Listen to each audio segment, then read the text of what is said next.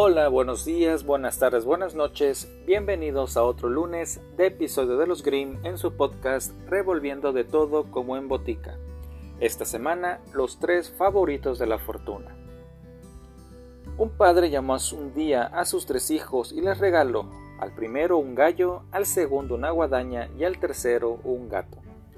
Ya soy viejo, les dijo, se acerca mi muerte y antes de dejaros he querido asegurar vuestro porvenir. Dineros no tengo, y lo que os doy ahora quizá os parezca de poco valor. Todo depende de cómo sepáis emplearlo. Que cada uno busque un país en el que estas cosas sean desconocidas y vuestra fortuna estará hecha. Muerto el padre, el hijo mayor se marchó con su gallo, pero donde quiera que llegaba el animal era conocido. En las ciudades lo veía ya desde lejos en lo alto de los campanarios girando a merced del viento, y en los pueblos lo oía cantar su gallo no causaba la menor sensación y no parecía que hubiese de traerle mucha suerte. Llegó por fin a una isla cuyos habitantes jamás habían visto un gallo, y que además no sabían distribuir el tiempo, distinguían si la mañana de la tarde, más por la noche, en cuanto dormían nunca sabían qué hora era. Mirad, les dijo él, este puesto animal que lleva en la cabeza una corona escarlata y en los pies espolones como un caballero.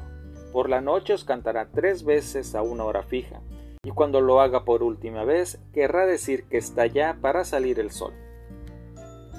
Y cuando cante durante el día, preparaos, pues sin duda habrá un cambio de tiempo.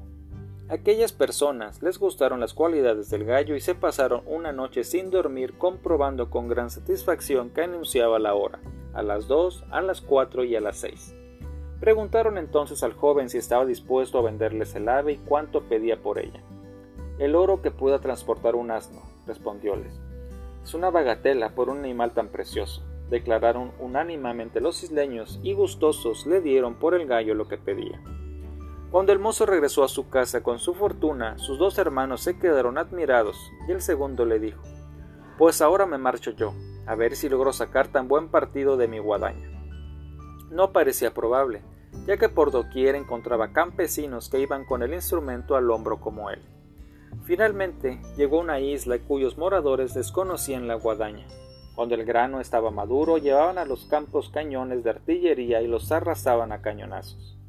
Pero era un procedimiento muy impreciso, pues unas bombas pasaban demasiado altas, otras daban contra las espigas en vez de hacerlo contra los tallos, con lo que se perdía buena parte de la cosecha y nada digamos del ensordecedor estruendo que metían con todo aquello.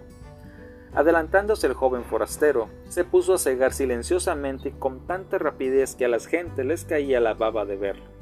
Se declararon dispuestos a comprarle la herramienta por el precio que pidiese, y así recibió un caballo cargado con todo el oro que pudo transportar. Tocóle la vez al tercer hermano que partió con el propósito de sacar el mejor partido posible de su gato. Le sucedió como a los otros dos, Mientras estuvo en el continente no pudo conseguir nada, pues en todas partes había gatos, tantos que la mayoría de cachorros los ahogaban al nacer. Pero al fin se embarcó y llegó a una isla en la que felizmente para él nadie había visto jamás ninguno, y los ratones andaban en ella como perico por su casa bailando por encima de mesas y bancos, lo mismo si el dueño estaba como si no. Los isleños hallábanse en aquella plaga hasta la coronilla y ni el propio rey sabía cómo librarse de ella en su palacio. En todas las esquinas se veían ratones silbando y royendo lo que llegaba al alcance de sus dientes. Pero aquí que entró el gato en escena, y en un abrir y cerrar de ojos limpió de ratones varias salas, por lo que los habitantes suplicaron al rey que comprase tan maravilloso animal para bien del país. El rey pagó gustoso lo que le pidió el dueño, que fue un mulo cargado de oro, y así el tercer hermano regresó a su pueblo más rico aún que los otros dos. En palacio, el gato se daba la gran vida con los ratones, matando tantos que nadie podía contarlos. Finalmente le entró sed. Acalorado como estaba por su mucho trabajo y quedándose un momento parado, levantó la cabeza y gritó: Miau, miau. Al oír aquel extraño rugido, el rey y todos sus cortesanos quedaron aterrorizados y presa del pánico huyeron del palacio. En la plaza celebró consejo el rey para estudiar el proceder más adecuado en aquel trance.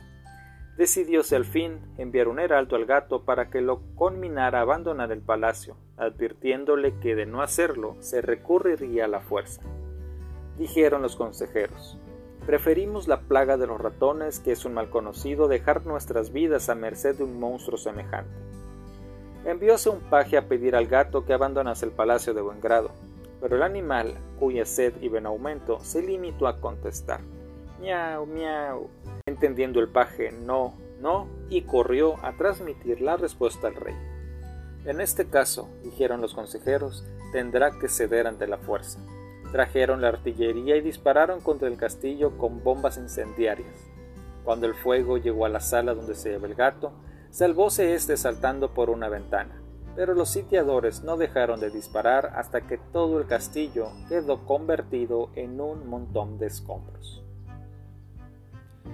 Este fue el cuento de esta semana, acompáñame en la próxima. Gracias.